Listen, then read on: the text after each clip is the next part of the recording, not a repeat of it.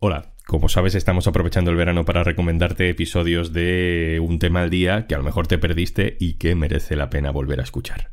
Hoy hablamos de Almudena Grandes. Publicamos este episodio el 1 de diciembre, unos días después de su muerte. A su funeral no fue ni el alcalde de la ciudad de Madrid, ni la presidenta de la comunidad. El entonces presidente del Partido Popular tuiteó un pésame y le llovieran críticas desde su propio partido. Después de eso nos planteamos que merecía la pena hacer una reflexión, y es esta. Almudena Grandes. Su despedida, un retrato de España. Una cosa antes de empezar. En las guerras o en las crisis económicas, Oxfam Intermont trabaja para que todas las personas tengan los mismos derechos y oportunidades. Contigo podemos hacer que la igualdad sea el futuro. Entra en oxfamintermont.org. Almudena Grandes murió el sábado, y la manera en la que la hemos despedido es un relato en sí mismo. El cáncer abrió contra su voluntad esta historia precipitada, la de cómo nuestra sociedad dice adiós a una escritora que combatió contra el olvido. Ese adiós es otro capítulo más de la España que Almudena Grandes describió. Totalmente devastado, pero con el corazón caliente por ver hoy lo que ya sabíamos, cuánta gente se siente hermana, familia, madre, hija de Almudena, porque realmente ella construyó una familia inmensa entre sus lectores de sus libros, sus amigos, y su valentía para vivir es un ejemplo para todos. La vamos a recordar eh, alegre, ¿no? Como ella, como ella nos enseñó. Ella nos ha enseñado a recordar, nos ha enseñado la importancia de la memoria y, y así la vamos a recordar siempre. Me gustaría eh, comenzar por un reconocimiento que ha concedido el Gobierno en el día de hoy, que lamentablemente lo es a título póstumo. Se trata de la medalla al mérito en las bellas artes en su categoría de oro a Almudena Grandes. Desde el sábado de la muerte, los obituarios de los medios de comunicación empequeñecieron al lado de la enorme ola de conmoción, de devoción, que brotó en redes sociales. Durante días miles de personas rindieron su homenaje personal a Almudena Grandes. El lunes, en el entierro, esa emoción se desbordó. En ese entierro estaba una compañera periodista cultural del diario.es, Mónica Zas. Le he pedido que nos cuente lo que vio, lo que sintió.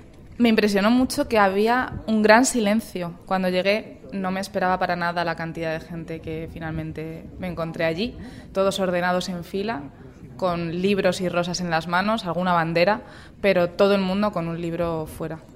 Casi todos los libros que vi pertenecían a la última saga, la de los episodios nacionales, pero también habría otras obras como Malena es un nombre de tango, Inés y la alegría, Modelos de mujer, obras anteriores y muy especiales, yo creo, para recordarla.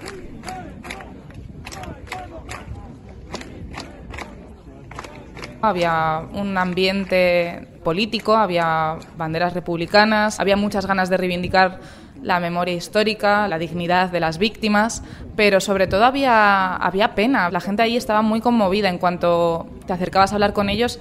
A la mayoría se les escapaba una lagrimilla y todavía no había empezado ni el acto ni el entierro. Que las verdades no tengan complejos.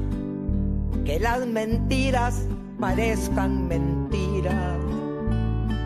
El momento más emotivo, sin duda, fue el, el momento en el que el féretro bajó por, por el foso. Sonaba Noches de Boda de, de Joaquín Sabina. De ti el desamparo. Que cada cena sea tu última cena. Que eh, Luis García Montero se acercó a la tumba, besó uno de sus libros que le dedicó a ella, lo posó encima del ataúd y ahí tuve la sensación de que la gente rompía a llorar.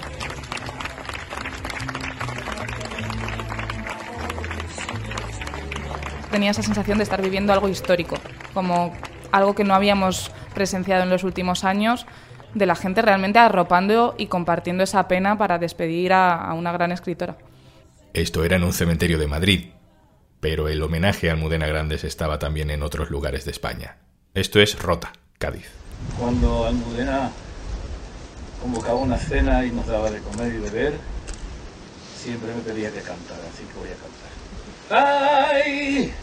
Al revuelo de tu falda, qué fresquito es el verano. Dame tu boca de limonada y cura mis labios que están quemados. Canta Javier Ruibal, amigo de Almudena Grandes, y hablamos con otra amiga, la periodista Olga Rodríguez. Hola, Olga. Hola, Juanlu. ¿Por qué crees que Almudena Grandes nos ha dejado tanta emoción colectiva en su despedida? Bueno, porque nos ha hablado a través de sus páginas, de sus historias, de sus personajes, nos ha hablado de nosotros mismos, de nosotras mismas, de nuestro país, de lo que somos. El otro día en su funeral había gente que alzaba sus libros diciendo estas son nuestras armas. Y es que los libros de Almudena han sido armas contra el olvido y contra la desmemoria, en pos del conocimiento de nosotros mismos y de la necesidad de entender lo que somos, de dónde venimos, de escudriñar los porqués de, de determinadas correlaciones de fuerzas, de determinados privilegios, de determinadas exclusiones, porque las memorias, la memoria de nuestros abuelos y abuelas se nos ha sido negada demasiado a menudo. Y yo creo que todo eso tiene mucho que ver con este cariño que se está expresando hacia ella. Os voy a presentar a la gran dama de la literatura, a la gran, gran Almudena Grandes. Gracias por invitarme hoy a este balcón, un espacio muy pequeño y al mismo tiempo el más grande al que puede aspirar una madrileña. Nadie de mi familia había llegado tan lejos desde que en 1932 mi tía abuela Camila Rodríguez fue elegida Miss Chamberí en la verbena del Carmen. Aquí escuchamos a Almudena Grandes como pregonera en Madrid en 2018. Tres años después, ahora gobierna el PP, y a su funeral no ha ido ni el alcalde de la ciudad ni la presidenta de la Comunidad de Madrid. Pablo Casado tuiteó un pésame y le llovieron las críticas de los suyos. Después de eso, la despedida de la derecha ha sido fría y a ratos hostil. No sé, Olga, qué te parece. Sé que es una polémica menor a la sombra de la despedida, pero es importante. ¿Qué te parece esa falta de presencia de los representantes institucionales de la ciudad de Almudena Grande, de esa frialdad, incluso hostilidad con la que la derecha le ha dicho adiós? Hay una parte de la derecha española que no alcanza los cánones europeos. Eso es así. Decía la propia Almudena que España es la única democracia de Europa que no se funda sobre su propia tradición democrática y que no reivindica su propia tradición antifascista. Y decía también ella que la democracia española, en un acto de soberbia autocomplaciente e insólita, se funda a sí misma en el aire. Y esto tiene que ver con ello, ¿no? Frente a ese truco, aparentar que vienes de ningún sitio y que flotas en el aire, Almudena hizo uso del teclado, hurgó, investigó, buscó y rebuscó para retirar las cortinas del ilusionismo con las que aún hoy se pretende esconder las piernas de esta democracia española fundada en el aire, sin, sin, nada debajo ni detrás, amnésica, negacionista incluso. Pero claro, alguien como Almudena, que simboliza tanto de nuestro país y que representa una parte importantísima de la cultura de este país, no puede ser negada ni despreciada ni merece que se le dé ninguna espalda. Sobre este tema he querido invitar a otra voz a este podcast, la de José Antonio Zarzalejos, que es peso pesado del periodismo conservador en España, analista en el Confidencial, ha sido director de ABC y era amigo de Almudena Grandes. Es verdad que a Almudena Grandes le ha despedido con frialdad un determinado sector del periodismo y de la política.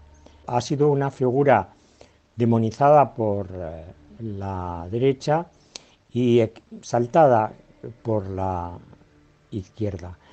A mí mm, siempre me pareció injusto por una razón, porque aunque ella cometió, también desde mi punto de vista, algunos excesos en sus planteamientos, en términos generales sus eh, obras plantean muchos matices muchísimos matices de gran valor humanístico, ideológico y político. Porque Almudena Grandes era, por supuesto, una militante de izquierdas, por supuesto, una feminista, por supuesto, una mujer que reivindicaba la memoria de lo que fue la dictadura franquista, pero era más que eso.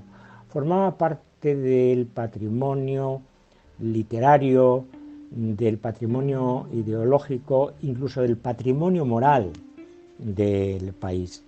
Y a mí me da la sensación que eso no, no se ha visto, no se ha percibido, no se ha valorado. Demos tiempo al tiempo. Ahora hay que lamentar que no nos hayamos unido en torno a la gran figura de Almudena Grandes, que por otra parte parece víctima de este pésimo ambiente polarizado y de confrontación que tenemos en España. Vuelvo contigo, Olga. mm, parece que hay sensaciones encontradas respecto a cómo reivindicar a Almudena Grandes. La reclamamos como una escritora transversal eh, que debería estar reconocida a izquierda y derecha, o la reclamamos como una militante, como una intelectual de izquierda, que es feminista, que combate a la derecha desde diferentes espacios y que por tanto es lógico que genere rechazo en esa derecha. No sé cómo lo ves, no sé si es compatible hacer las dos reivindicaciones a la vez. Es que aquí la tesis de las dos Españas perdura y pervive a día de hoy y yo creo que eso es un gran error. Porque cuando llegó la democracia, una cultura democrática implica romper contundentemente con la dictadura. Decía también Almudena que el PP es el único partido de la derecha europea que no se ha esforzado por dejar clarísimo que no tiene nada que ver con el fascismo que lo precedió y que lo desprecia. Y como esa ambigüedad persiste, también persiste el relato de las dos Españas. Una España democrática es la España que reivindica a las personas que lucharon por la democracia. Es la España que reivindica Mm, la verdad de lo que ocurrió, justicia y reparación para esas víctimas que con mucha dignidad lucharon por lo que ahora tenemos. Entonces, em, claro que Almudena debería ser un símbolo de España, punto. Olga Rodríguez, muchas gracias. Un placer. Y antes de marcharnos... Según la RAE, escuchar es poner atención o aplicar el oído para oír algo.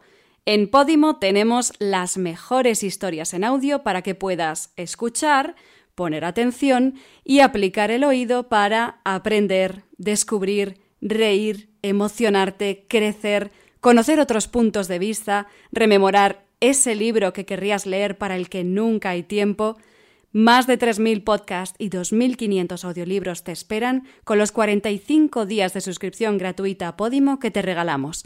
Entra en podimo.es barra al día y date de alta de forma totalmente gratuita. Esto es un tema al día, el podcast del diario.es. Puedes suscribirte también a nuestro boletín con la producción de Carmen Ibáñez, Izaskun Pérez y el montaje de Pedro Godoy. Un saludo de Juan Luis Sánchez. El lunes, otro tema.